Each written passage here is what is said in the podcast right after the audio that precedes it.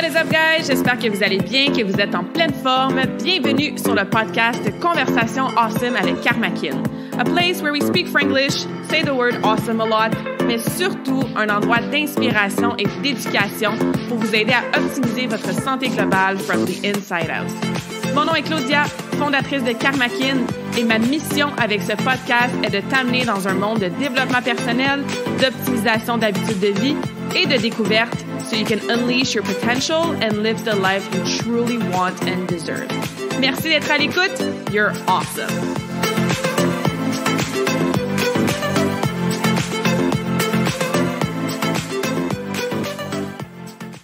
Welcome back to the show. J'espère que vous allez bien, que vous êtes en pleine forme et surtout que vous êtes prête à écouter une conversation awesome super inspirante. Je vais garder l'introduction très courte parce que j'ai surtout hâte de vous présenter mon invité d'aujourd'hui et de vous amener avec nous dans la conversation awesome qu'on a eue. Donc, je vous présente Sylvie. Sylvie qui est quelqu'un que ça fait pas si longtemps que je connais. But you know a soul sister when you see a soul sister. Donc, dès que je l'ai rencontrée, j'ai tout de suite été attirée par son énergie. Et plus j'en apprends sur son histoire personnelle et la façon qu'elle aide les femmes de nos jours, évidemment, plus ça m'inspirait, plus ça me parlait et j'avais envie de partager some of her magic à vous aujourd'hui à travers le podcast. Donc, dans la conversation qu'on a eue, on a jasé d'énergie féminine versus masculine, le rôle et la place de la femme dans une société patriarcale et qu'est-ce que ça occasionne comme guérison qu'on a besoin de faire, comme unlearning, comme reprogramming. Sylvie nous partage son histoire personnelle aussi qui est absolument fascinante. C'est certain que vous allez vous reconnaître dans au moins une facette de sa vie. Euh, on a jasé de spiritualité, de reconnecter avec notre wild side, notre wild women, de devenir cette guerrière sacrée-là. Donc vraiment, là, une conversation that is close to my heart. Vous allez voir, on le dit plusieurs fois dans la conversation, on aurait pu continuer à jaser pendant des heures et des heures. Il y a plein de sujets aussi qu'on a abordés à la surface, qu'on aurait pu plonger encore plus en profondeur. Donc, évidemment, guys, let us know. Send us your feedback. Une fois que l'épisode va être terminé, Envoyez-nous vos questions, les sujets que vous aimez qu'on aborde en profondeur parce qu'on va certainement faire un part 2. Et sur ce, je vous laisse à notre conversation. The conversation is in English. Bonne écoute. Welcome, Sylvie, to this awesome conversation. Thank you for being here. Oh my God. Thank you for having me. This is amazing. I'm super humbled by this. Yes. yeah, of course. I'm super excited about this conversation. Um, we were talking, you know, before we hit record that, like, oh, there's just so many things to talk about. So we will try to, you know, put it into a 45 minutes ish conversation, but uh, full disclosure, we might go a little longer because this topic is amazing. And you have an amazing story, which I'm excited for you to share with our audience today. So maybe we could start with that. Like, who are you? What brought you into this wide woman personal development, working on yourself, spirituality? Because you definitely did not do that your whole life. So I'd be curious to find out more about what brought you here and like the work you're doing today on yourself and with other women. Yes. Oh my goodness. Absolutely. Well, it is uh it's definitely been a journey. So, you know, what brought me here today was quite literally the hmm, unlayering and unfolding um, and reconnecting to myself through my own healing journey, uh, which really brought me into the understanding that at one time in my life, I was just living extremely out of alignment. Mm. Uh, yeah, and that word's a big word, you know, because. Mm. It's it's all about awareness. So you know, I mean, I can d- tell you a little bit about you know who I am in that sense. You know, I'm 41 years old. I'm a mother of two.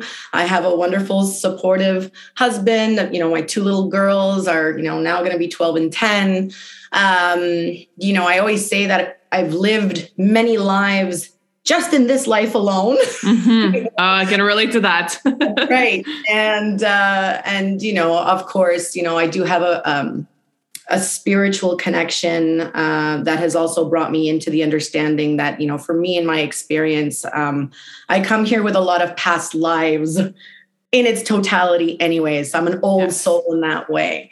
Um, yeah i mean you know i grew up in the montreal and uh, south shore area.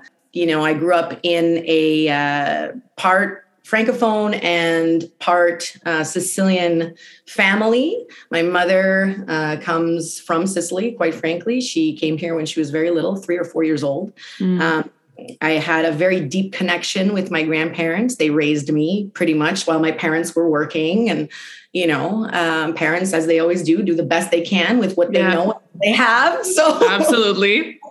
so, yeah. So, you know, I mean, I grew up like that. And, you know, I've always been, um, what I like to call, you know, whether that was a, a very active child, you know, I had big energy and I was just always, you know dancing and running and you know talking. And so i was i was a lot to handle you know? So right. you know in retrospect understanding that now as a mother and through that spiritual journey oftentimes when we um you know are surrounded by children like that or have children like that it's very hard for a parent who may not necessarily be so grounded themselves to really nurture that within that child right mm-hmm. well that's where a lot of like those conditionings and the yes. inner child woundings and all those things began. Uh, and of course, I'm speaking in the now because I didn't mm-hmm. know that then, right? None of yeah. us do.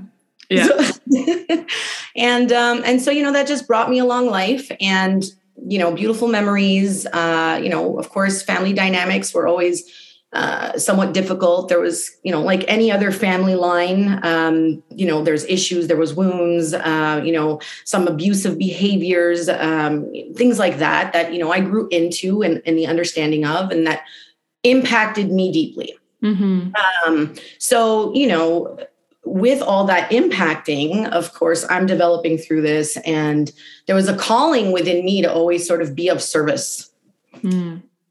I didn't know what that was, right? And then, of right. course, as I move through it, you know, I'm in my uh, early 20s at this point, and of course, you know, listen, uh, growing up in the 90s and the early 2000s i mean where i mean i went to dawson college i had my party years i mean i was in the deep of it you yeah. know the rebel years all these like you know we like to call the the uh, the school the street school the uh, you know, the life experience school, mm-hmm. all that mm-hmm. stuff, right? Um, yeah, I mean, you know, it was a very vital part, I believe, of my journey uh, in understanding myself, especially later on. Yeah. Uh, in in learning very much through contrast, which is uh, what I now believe. You know, my soul really came here to do. That's the way I learn is really through contrast. So, mm-hmm. it, yeah. So I became a police officer wanted to serve my community. Uh, and I felt that call uh, to, you know, uh, be of service in that way and, and, you know, become a police officer. And so in, I was 25 or 26. I joined the police force, a police force. I'm going to call anything out right now. But anyway, I joined a, police force and, uh, you know, doing pretty much um, what I really had my heart set on doing. And uh, helping people helping people. It was yeah. straight up, you know, I'm doing this because I want to make the world a better place. I want to help people. Mm-hmm. And again, you know, mid 20s, not really understanding, well, how am I going to do that? It was just like, I'm going to jump into this. It's, you know, a beautiful career. It's going to take me different places. I'm going to get all this like different experience and worldview. And yeah. And so, I mean, at the end of the day, I don't think anybody really truly understands what we sign up for. until you're in the depth of it. Yep. Um, yeah, but you know, I did what 16, almost 17 years. Um, I had, I mean, I mean, that just in itself was a, a huge journey.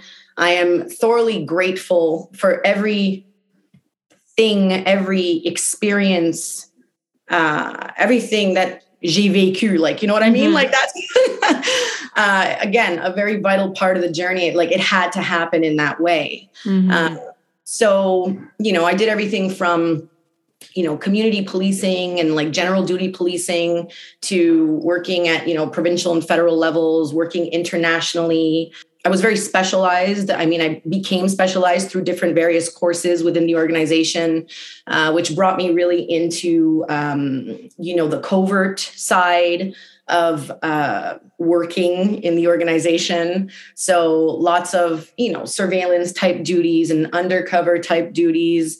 uh, that you know also led me to like international deployments, uh, seeing the world in different places, and these deployments were with other Canadian uh, government uh, organizations, and just really you know opening and expanding this understanding of of you know who we are and what we are and how the world works in what I now like to call the matrix. But yes.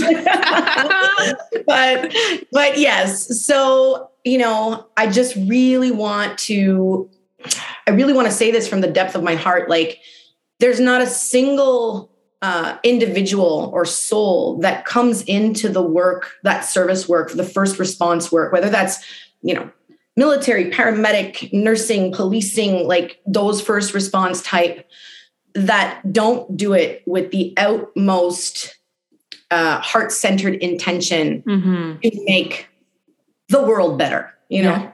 yeah, yeah. yeah. So uh, it just, it really speaks to me. So in that process, I think many of us first responders, we don't, we don't really, you know, a lot of people are like, well, you became a cop. You should know what you signed up for. It's like, yes and no. It's one thing to say, oh, yeah, I'm going to probably experience XYZ. Mm-hmm. It's another thing to experience XYZ, yeah. Yeah. right? And what that does to your human self mm. and your core, right? Um, especially when it's not supported or when it's not um, nurtured you know, or if it's expelled or exiled. So, yeah. So yeah, so I think that journey really um, shaped me. Of course, mm-hmm. uh, it uh, you know, I mean, I, 2015, I was diagnosed with severe uh, compounded PTSD, mm-hmm. um, all of which was related to uh, you know my um, my occupation, and um, I think for me that was when you know, and it was right around the time where I had young children. So mm-hmm. I had to become a mother, you know, and so that for me was like a major rite of passage, which as a woman was not nurtured. There was a lot of disconnect that surrounded motherhood, you know, already because I was in my wounding and I didn't understand, like I just didn't have that awareness. Yeah.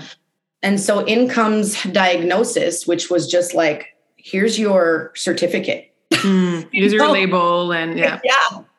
Yeah. And I think for me, that was just like, okay, wow, I'm actually not crazy, you know? So I think for me, that's sort of where my real spiritual journey started mm-hmm. um, was you know out of the birth process of ptsd but where I have to say that it unconsciously started was really when I became a mother. Um, yeah, yeah. So, and please, like, stop me if I'm talking too much. I'm just trying to get. Oh, I love this. Yeah. oh gosh. So yeah. So when I, you know, when I became a mother, um, it was crazy because I unconsciously had all these you know, traumas and wounds that I was carrying already. Okay. Mm-hmm. And I always say I was consciously unconscious. So, like, I knew that I wasn't right, you know, but I still pushed through it. Yeah, I think a lot of women can relate to that. Like, you know, there's a little something that's not totally right, but because yeah. there's children and like things to yeah. do and your job and like you're so programmed by quote unquote the matrix, you just yes. keep pushing through. Um, exactly. Yeah, I love that you mentioned that. Yeah, no, exactly. And so, you know, you, yeah, you just keep pushing through and um, everything had to happen the way it happened. So, you know, I had mm-hmm. my first daughter. Uh, I was in like emergency labor. Like, I mean, it was just a chaotic process. She, you know, basically, um, you know, I had this whole picture of how I how I was going to deliver the baby and all this kind of stuff, and then it just did not happen like that. Mm. You know, um, again, emergency C section. She almost died. You know, this whole. So uh, if you can just imagine, like, you know, you're coming in with this trauma and wounding, you're pushing it, you're exiling it. Now you're you, are you are creating life, and you're bringing life into this world, and you're just li- quite literally like trusting everything outside yourself to make sure that this life comes into the world according to the way you tell me it needs to. Okay. Mm. So basically, all these things are happening. Mom doesn't even have two seconds to understand what's happening because it's like yeah. one of those anatomy scenes where it's like, you know, oh my God, oh my God, oh my God. Like nobody's telling you anything. Anyway, so, you know, first experience with my my daughter, my child, and all this. And then from there, you know, that's okay. Pushed it aside became a mom, did the mom thing, did everything I thought I had to do, mm-hmm. you know, all this kind of stuff. You know, two years later, along comes my second daughter, mm. you know, and I think for me, again, there's another layer. So, same situation. Um, because I had an emergency C section the first time, the doctor doesn't even like the, the you know my that doctor who I was dealing with. Uh, nope, you're going to have a C section the second time just because. So you trust that, right? Yeah. Okay. Well, I nearly died on the table this time. Wow. so, so, you know, I went into like a, a really heavy type 2 heart block. Um, I, you know, I was in uh, intensive care for a good portion of like the first hours of my daughter's life. And uh, again, and, and so it was just compounded and compounded and compounded. So mm-hmm. coming out of all of that, um, I was diagnosed with postpartum, which was very interesting because it was an easy label to give a new mother, mm-hmm. right? Without even understanding her past. Yeah. Okay. So, what's the first thing they do? Well, you have postpartum depression. Okay. You're going to take Wellbutrin and you're going to be fine. Yeah. Take some pills. Yeah. Okay. Right? You don't know. Um, and that to me is where I feel like the holistic journey started for me. And then, of mm-hmm. course, fast forward, because this was back in like 2011, 2012. And then I got my official diagnosis in 2015. 2015, yeah.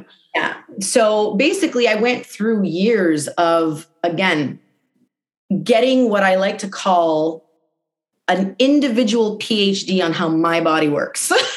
mm you know, because nobody else is going to tell me how my body works. Okay. Yeah. You're going to give me insight on how a body works. Mm-hmm.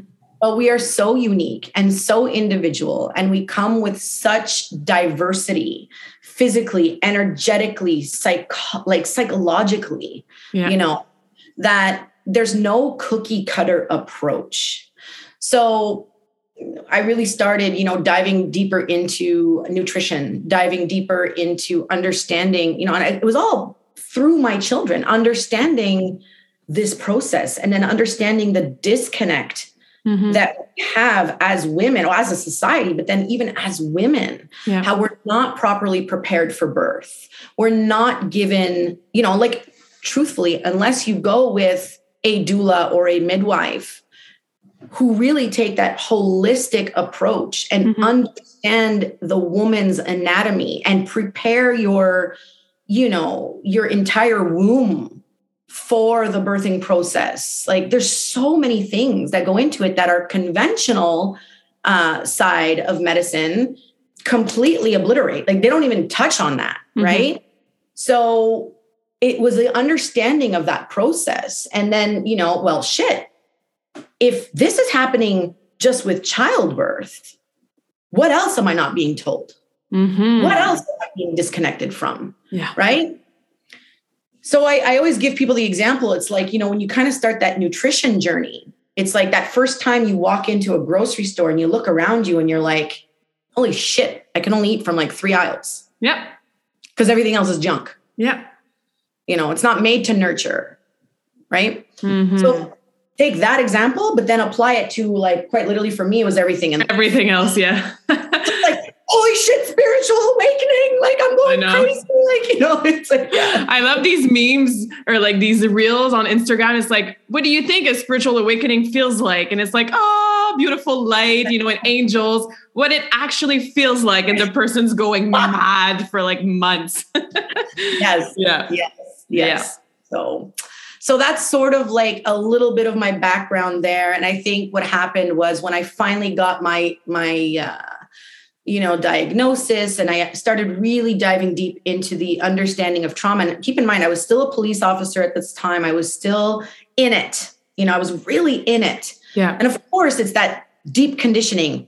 Mm-hmm. all right. I got ptsd all right I'm going to cure myself and I'm going to do the work and I'm, I'm going to prove that I can still be, you know, A, B, C, D, E, Mhm. right? With PTSD. Yeah. And like, you know what I mean? You don't take the time. We're not gentle on ourselves because we are taught that we have to quite literally, like we said before, push through everything. We're Mhm. taught that we have to achieve at everything, that we have to be good at everything. And if you're not, like, Shame on you. shame on you, and you don't have a role in society. Yeah. you know? So once again disconnect. So i think you know for me um it really started opening up probably in about you know around 20 i want to say 2016 2017 you know i went off sick from work. I'm not even gonna like i'm fully transparent. I was like you know this is really really out of alignment. Like i'm like at that time it was like i'm out of alignment. Like Mhm. i cannot do the type of work i'm doing be the kind of mother i want to be Mhm. be the kind of um, partner and spouse to my husband that I want to be. Mhm. You know, my husband is also a police officer, so there's a big dynamic there, right? Yeah. You know, shift work and traumas and wounding and like th- this deep toxic ego, egotistical, patriarchal kind of conditioning. And remind me, I want to talk about that patriarch thing again, and I really want to take away that stigma of patriarch equates to bad men. That's not what that is. Mhm. Um, because our men are suffering too in Yeah. that system of oppression and control. Mhm. So so yeah, so you know, it was like, how do I do all this? Like that, that was kind of like the suffering. It was like, oh my God, I can't. Like, you know, I got work pulling me, you know, I had talents and and skill set and and specializations, and you want to achieve and you want to achieve, you want- you know, and you want to prove and you want to prove. Yeah, you get your external validation from what you achieve.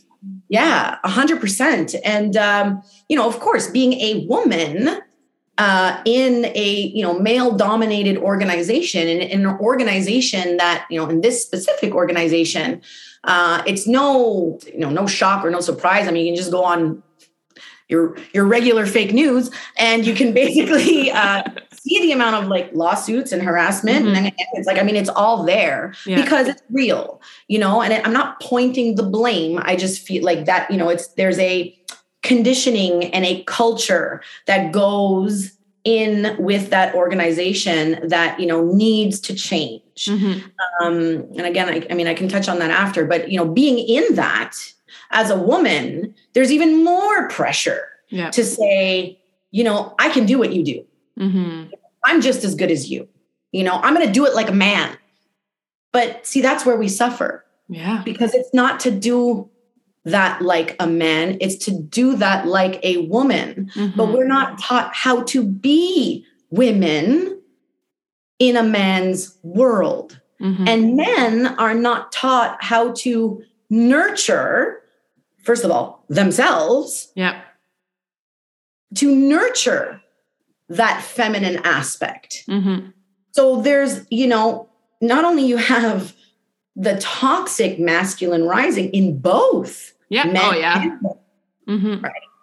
So, you know, moving through all that. So I, you know, I come off sick, I start to heal, heal. I start the healing journey. Ah, that healing journey. Yeah. Oh, yeah, exactly. And uh, you know, for me, you know, it started with, you know, your your your basic, very vital and important modalities, which are, you know, the fitness, the nutrition, you know, Drink your like water, get some sleep, Yeah, rest, exactly. stretch, meditate. Yeah. exactly. And you know, again, super important, very vital. Mhm. I think for me, what was happening, and this happens for a lot of first responders, or just, you know, let's just people Yeah. in general who, you know, suffer severe trauma is that it's not until you start addressing the essence of who you are. So doing those like inner child pieces and really understanding the spiritual components of that, like the Mhm. spirituality, the essence. Yeah. When I say spiritual, again, this has nothing to do with religious belief. This is not like, you know, not about that. You know, Uh-huh. people are like, well, what is spiritual? I'm like, you know what? Trees are spiritual. Yeah. Go- yeah. Yeah. Go be in the trees and you will find spirituality. Like, it's like, you know. Yes. so you know i was doing everything and like it, you know excuse my uh, expression i always say like i literally hoard myself into wellness so like, you know i don't know if i can swear on this show but oh might, you can you can i might drop the uh the little f-bomb here and there but um yeah and i mean you know i was doing everything in that regard. I was using all my benefits and my resources you know the massage therapy the naturopathy the mm-hmm. you know chiropractic i mean everything i could right? And uh yeah i was feeling better. You know i was not on any medication at this point. I came off of medication actually quite early. I was only on it for under a year before i felt like a huge zombie. Mm-hmm. i was not myself. I had a deeper wisdom that i now know what it is, but then yeah. it was just I really needed to listen to that, mm-hmm. and it just wasn't for me. Okay, because uh, it was masking, masking, masking. That's what you know. It's just another form of disconnect, mm-hmm. right? So I didn't want to stay sick. You know, I don't want to be on medication for the rest of my life, trying 50 different medications at different dosages and pretending like everything's okay because I'm not addressing the, the roots. roots. Yes. Okay. So you know, and that was then. So like moving forward, so you know, 2016, 2017, feeling better, going through all these different healing modalities, but still not having the kind of breakthrough because I, mm-hmm. you know, I I went back to work and I could just have this awareness now yeah. where I was like, oh my God, like we are all sick. like yeah. we are all sick, you know, and hiding in that, like hiding in that, like because, you know, and again, everybody has such a personal, unique journey. And some people are really just, they're not, their journey is not going to lead them let's say to you know major awakening or major break that's just what their journey is in this mm-hmm. life mm-hmm. and others it's like boom, right so it's to honor that in others that's the consciousness piece it's mm-hmm. piece where you have to understand you're not here to fix everybody else that the only thing you can do is reconnect to yourself understand yeah. yourself and yeah. then through that you stand grounded you stand in your truth you stand in your authenticity mm-hmm. and whatever that does whatever frequency or energy that puts out and attracts those are your people. Yes. That is your calling. That is your following, mm-hmm. right? Mm-hmm. So that's pretty much how that went. And then when I, you know, I had my real, real breakthrough when um, I was introduced some, to some alternative healing modalities, which um, I really want to really put out there and say that, you know, you know lots of plant medicine and like, you know, whether that was, um, really uh, customized herbal remedies or like you know actual plant medicines that really help support the systems help support the brain um, help bring into deep awareness and deep consciousness um, a real understanding of who you are what we are mm-hmm. you know, like a, as a collective like all these beautiful insights. And I think for me, that's what sort of broke my heart open. It really like uncalloused and um, took off a lot of the armor mm-hmm. that I was placing on my heart as protective mechanisms. Yeah. Um, that was really holding me back from really stepping into power, my power, really stepping into truth, really being able to express what needed to be expressed. Mm-hmm um, so that's sort of you know what did it for me. And then then it was just like expensiveness from the yeah. Huge. Yeah. yeah. So that's what really brought me into the work that i'm doing today where you know i i am a healer.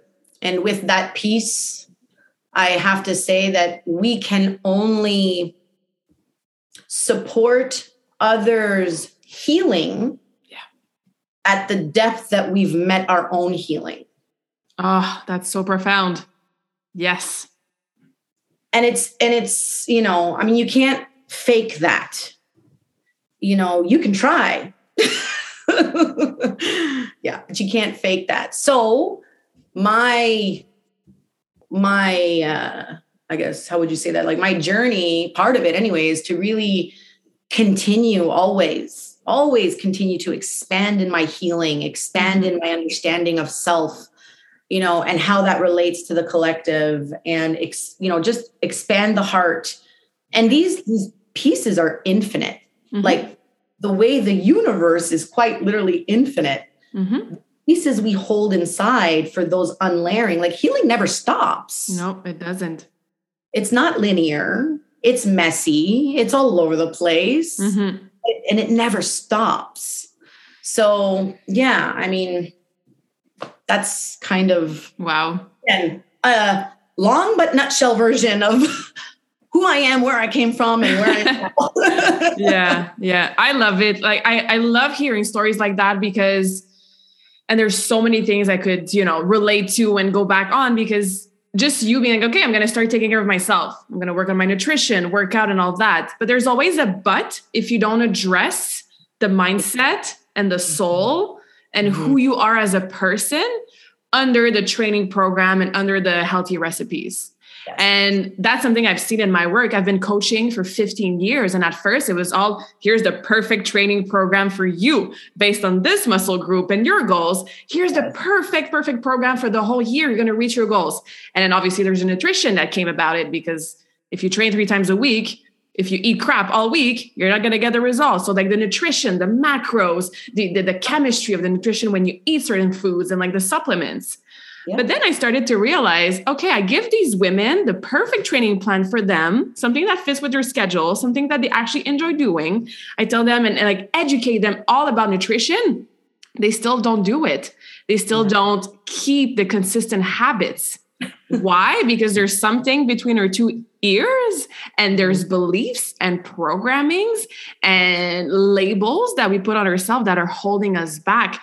So you can't no, you can't. I was going to say, yeah, that's a broad statement, but no, you can't heal yourself and achieve whatever goal that is. We're talking about nutrition and fitness right now, but whether that's in your relationship, whether that's in the work you're doing, if you have a business, uh, in your family, like your hobbies, like you can't fully have a happy, fulfilled life, life and live in alignment if you're not healing and going in deep and seeing what is holding you back. What are these beliefs? What are those labels? Why do I have to be the overachiever? Why do I have to people please everybody? Why do I have to be a perfectionist? Why do I seek love outside of myself? Why am I pushing through this? So, yeah, you're you're an example of that's very inspiring for a lot of us who are doing the work, are doing the journey, are starting to heal, you know, and it's like you said it's messy it's it, it doesn't end eh, thank god because it's expensive yeah. and it's, it's just limitless.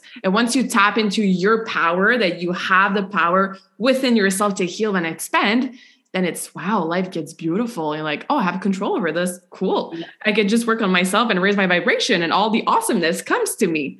But it is a journey. It is a journey just like what we just heard you talk about. Like it's been it's been a ride and and and it took yeah. you years to you know, do that, have that breakthrough and have that awakening. So, yeah. And I think, and yeah, absolutely. I mean, there's so many beautiful pieces here. Like, you know, I, I definitely want to touch on like the labels and the conditioning and the masks that we wear.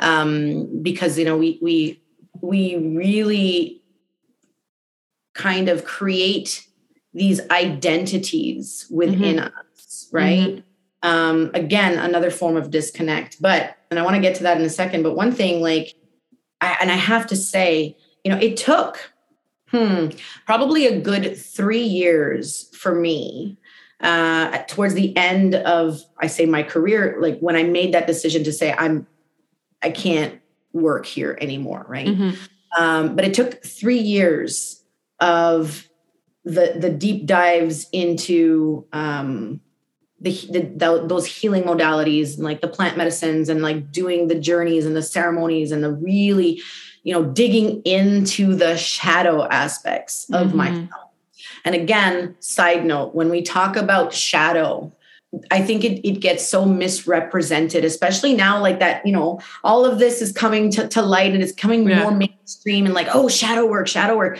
Yeah. Like, number one, yes, it's it is probably the most profound type of work that you can do on yourself mm-hmm. to really understand and be an awareness of your themes and patterns that run that thread out through your life right mm-hmm. so that you can quite literally choose something different. Yes. Right. But when we talk about the shadow, you know, really all we're talking about are the parts of ourselves that we exile, Mhm. that we're told or that we are taught to exile because at some point in our upbringing, at some point in our life, it wasn't safe to be that. Okay. And so we exile them. And this happens throughout our whole life. Like it's not just as kids, the child portion sets the foundation for that Yeah. right? But then as those themes come back, because that's the soul journey, themes are always going to come back, even if you think you healed them. That theme is going to come back to you in a completely different way, in a completely different experience, and it's going to call you to level the fuck up. And it's Mhm. going to call you to attention and say, hey, remember when we dealt with this? Okay, well, it's here again. Yeah. Here's a deeper layer. Right, exactly. It's a deeper layer. Mhm. So shadow work is beautiful for all of that. Um, and shadow work, especially for women, uh, really lays into the, um, you know, I say like the depths of our oceans, right? So that's like, you know, a lot of that that understanding, like the womb work and and the, the wounding of the collective towards the feminine and like you know all of this kind of stuff that we can you know get into but um yeah it's it was incredible to see all of that like through the shadow work Mhm. and then through the shadow work you then begin to recognize the labels yes. the conditioning. You recognize the masks that we wear. You recognize the you know quite frankly the identities that you believe you are. Mhm. that you are not so yeah that's it's a huge piece Yeah, to me, I was also recognizing the disbalance between my masculine and my feminine energy. And Mm. that, that goes with the labels, right? Because I've always operated in my masculine energy because that's how I got external validation. That's how I achieved my goals. That's how I was like, you know, a first uh first student, like grade A and all that, you know, and like success in skating and just achieve, set the goal. And Claudia works all the time. She's a workaholic. She's so passionate. Everything that she does, she succeeds in it. So I've always operated in that and then learning and like feeling the misalignment, the burnout, the, the, the overtraining, and just sorry guys, I'm going to the beach for a month because I can't handle this anymore. But I didn't know at that point that that was that, right? Because like you said, you don't know that you're doing shadow work, you don't know that you're having an awakening until you start attracting the people or doing this work. You're learning from them. You're sharing until you have you know these ceremonies or reading about it or listening to podcasts like this. Because sometimes you're doing the work but you don't even know it's the work because you're not aware yet that this is a disbalance or a misalignment or whatever. So. Absolutely. Absolutely. The escape mechanism. Oh yeah. Uh, you know because at the end of the day you know we're escaping our environment or escaping our like put you oh we're gonna go and relax like no you're you're quite literally escaping yourself because you are holding yourself those shadow aspects that inner child you have created a prison for them. Mm-hmm. right? And so they are living in this prison. And if you don't address that shit it, it will leak. It will seep. Yeah. it will come up in all these different ways. And you know they get compounded and compounded and compounded. And that is what builds up to these like burnouts and to this Mhm. you know you know been there. Like oh my god like wanting to escape like just literally like and i, I don't mean this in a suicidal uh, aspect. Um and i you know i thankfully never had planned out suicidal ideologies or anything like that but i can definitely tell you that in the thick of it i did not want to be on this planet. Mm-hmm.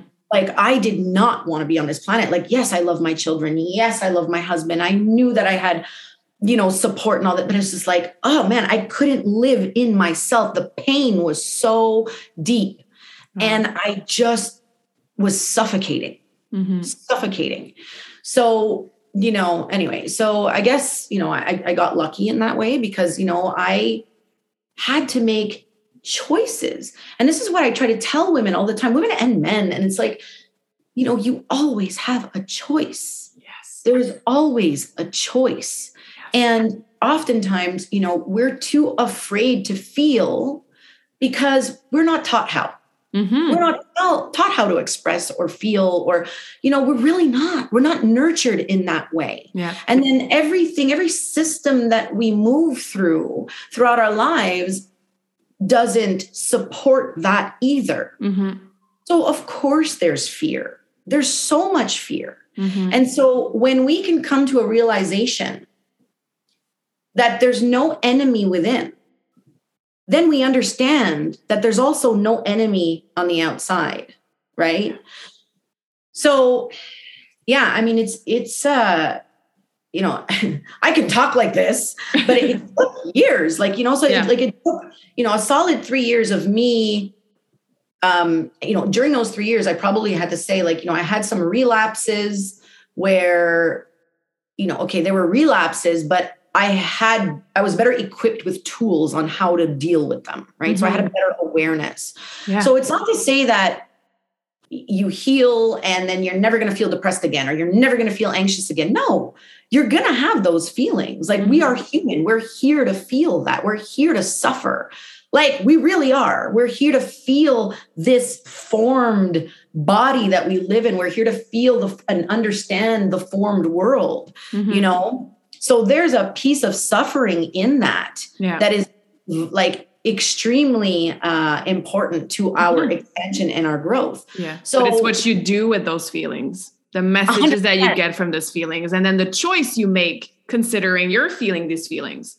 That's important. That's right. Yeah. That's right. And so that that choice is so important. That choice is like, you know, you know, it's like, okay, well, do I jump or do I just stay where I am? Like, does it mm-hmm. feel good where I am?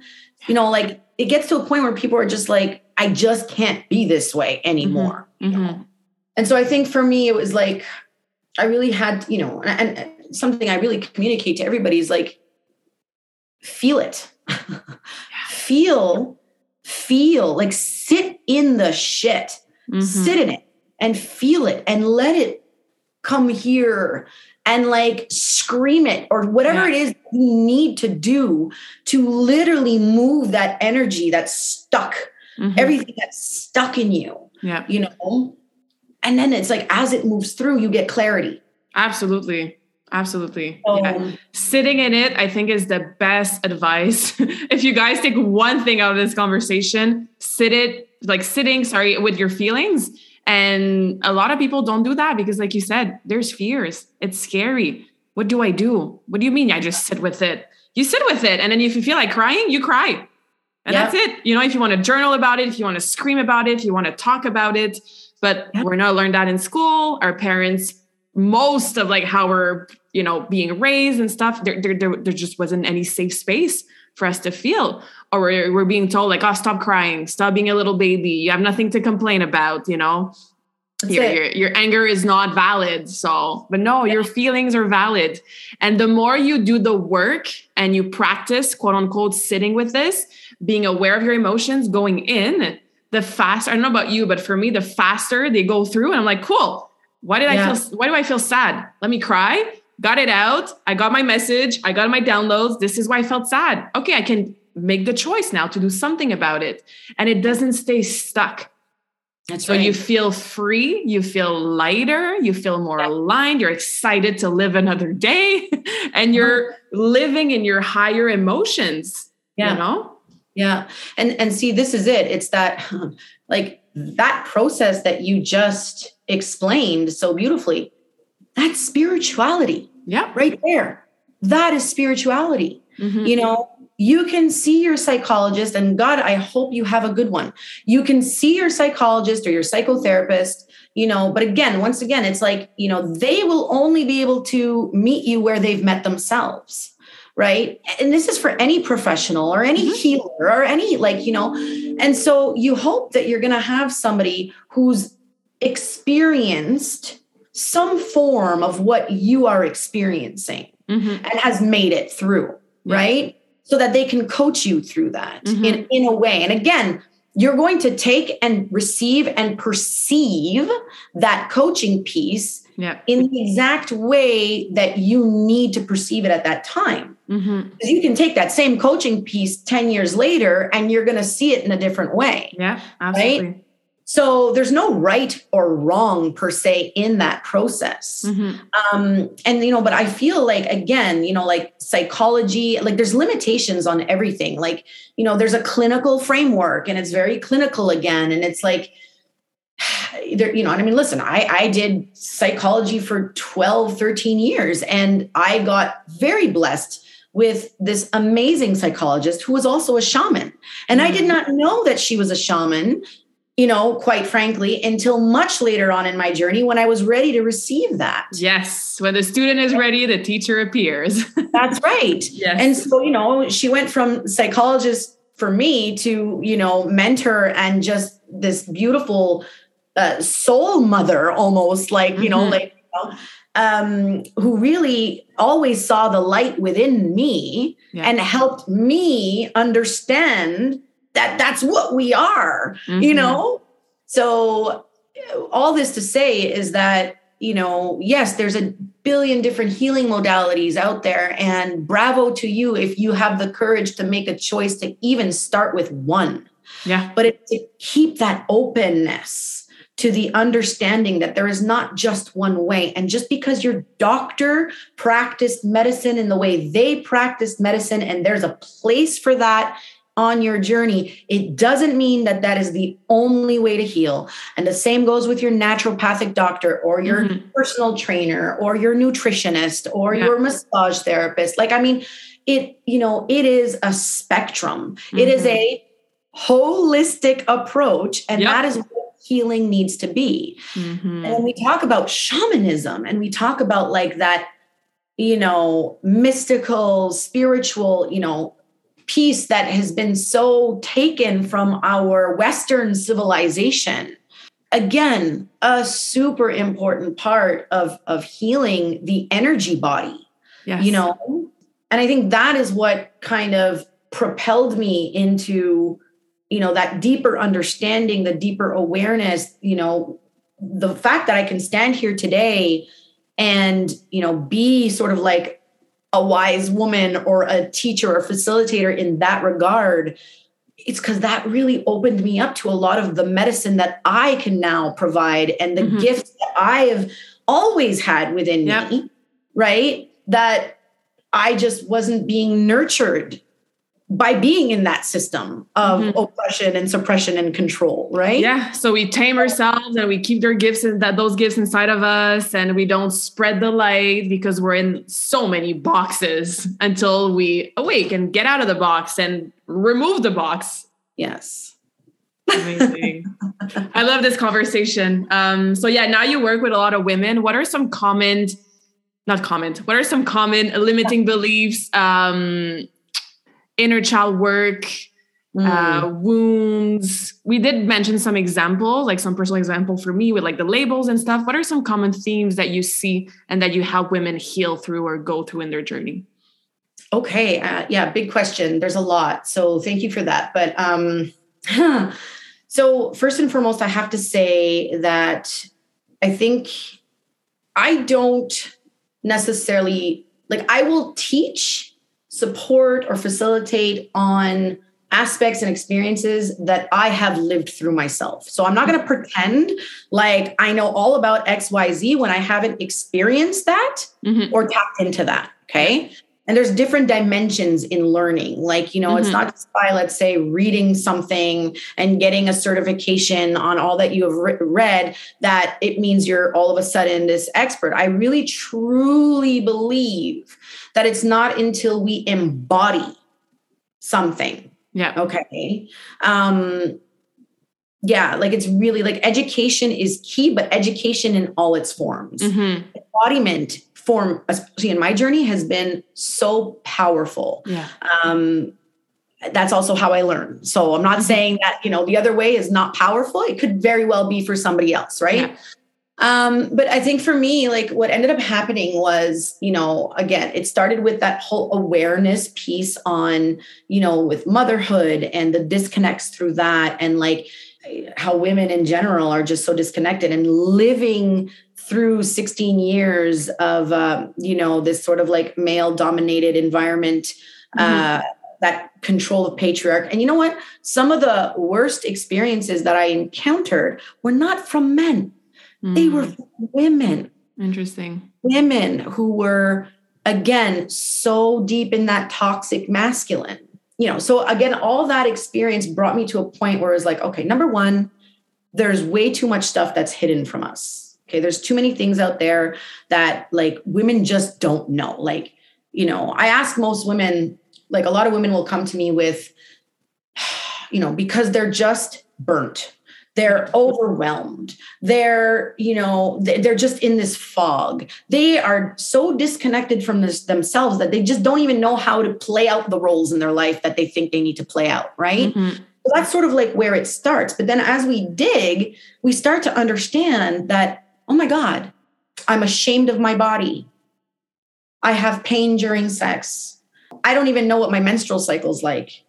I have painful periods um, i mean these are all things that just and every woman it's like you know i feel shame if i if i dress up too much because i've been slut shamed or like you know i don't know how to like the bit one of the biggest ones is abandonment mm-hmm. and the other one is i can't express yeah. like it's stuck in the throat chakra mm-hmm. like it's yeah. just stuck there energetically right so this is you know th- this is all like the pieces of of what uh, is brought to my attention when I'm mm-hmm. working with different women. And it, again, it doesn't matter like what the trauma was.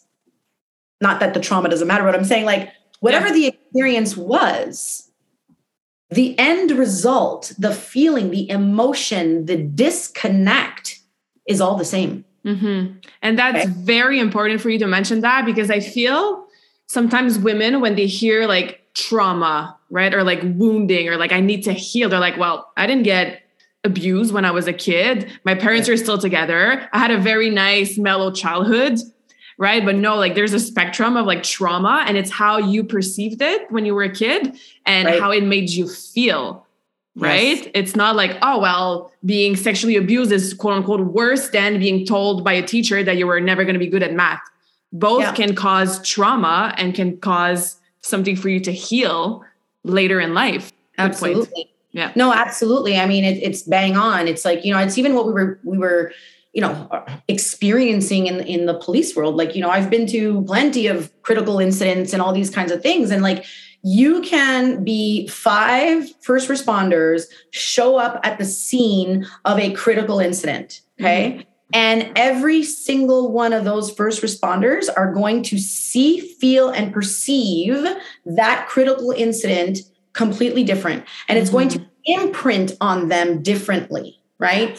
And so, number one, to be super trauma informed is not necessarily to understand what causes trauma, but it's to understand how we like internalize that. Mm-hmm. Okay. And then how that plays out in our life, right? And so, anyway, lots of stuff in that. So, yes, trauma yeah. is not just not just limited to you know the sexual assaults for women or you know uh, the uh, the actual violent uh, like domestic abuse or like those mm-hmm. violent crimes that we think about like trauma is quite frankly you know um, growing growing up in an environment where yeah you may have felt love but it wasn't safe to express yourself sensually mm-hmm you know it could have and sensual by the way like we have we have this conditioned uh false understanding of what sensuality is versus sexuality mm-hmm. you know they're both very important but they're both very different right yeah.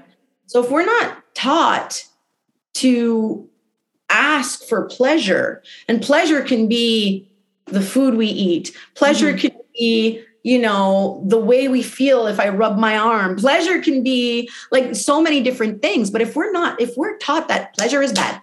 Yeah. Okay. Like you're not allowed to have pleasure. Like, mm-hmm. you know, you mm-hmm. shouldn't ask for that. Like good ladies don't ask for like, or like, you know what I mean? It plays out even in our sexual lives Yeah. where we don't even know how to ask for what we want or we feel shame, Shame. Shame is Around- huge. Yeah. yeah you know because again like we're we're living a kid like when it just comes to sexuality you know we live in this conditioned world where you know we're fed pornography and made to believe that this is the epitome of what you know sexual activity Mhm. should look like And, And we have so- to please the man and, you know, Right. be a good girl. And yeah. you know and it, that's what it is it's all performance and role playing and and i'm not saying that that cannot be a fun or pleasurable aspect but what i am saying is that it is a tiny speck of sand on the beach Mhm. in relation to the full sacredness and the full embodiment of what sexuality truly is yeah. so a lot of women, you know, when we talk about sexual traumas, it's not necessarily a rape or sexual abuse, but it's in like, you know, it's like, oh my God, I've had, you know, X amount of partners and I've never been able to even express myself. And so Mhm. I, I experience pain during intercourse and I just allow it to happen Yeah. because I don't know any better. Like, and you, Mhm. we're not taught. We're not taught. So there's so many different things that that come my way, I should say. So I love it. yeah. Yeah. And if um, women who are listening right now would like to get in touch with you or maybe, you know, talk about this with you and work with you eventually, what's the best way to get in touch with you so I can add that to the show notes in the podcast and Yes, uh, I do have an email address, and I, I mean, I have a. I'm really not about. Maybe I should maybe get better with this, but I just it's not. It doesn't. Um, don't shoot all over yourself. That's a shadow side as well. no, I'm just saying it doesn't like you know the social media stuff. Yeah. The pressure of having to again perform on Mhm. it, it doesn't resonate with me. Yeah. So I try. You know, Email do it works. Email's amazing. Perfect. So my email is, you know, a dot sacred dot warrior dot 11 at gmail.com. The reason why I came up with a sacred warrior was really because I had so much healing to do around the warrior archetype and what that actually meant and like you know Mhm. protecting others protecting others and the warrior and the fighting for this and fighting for that and it was like yeah.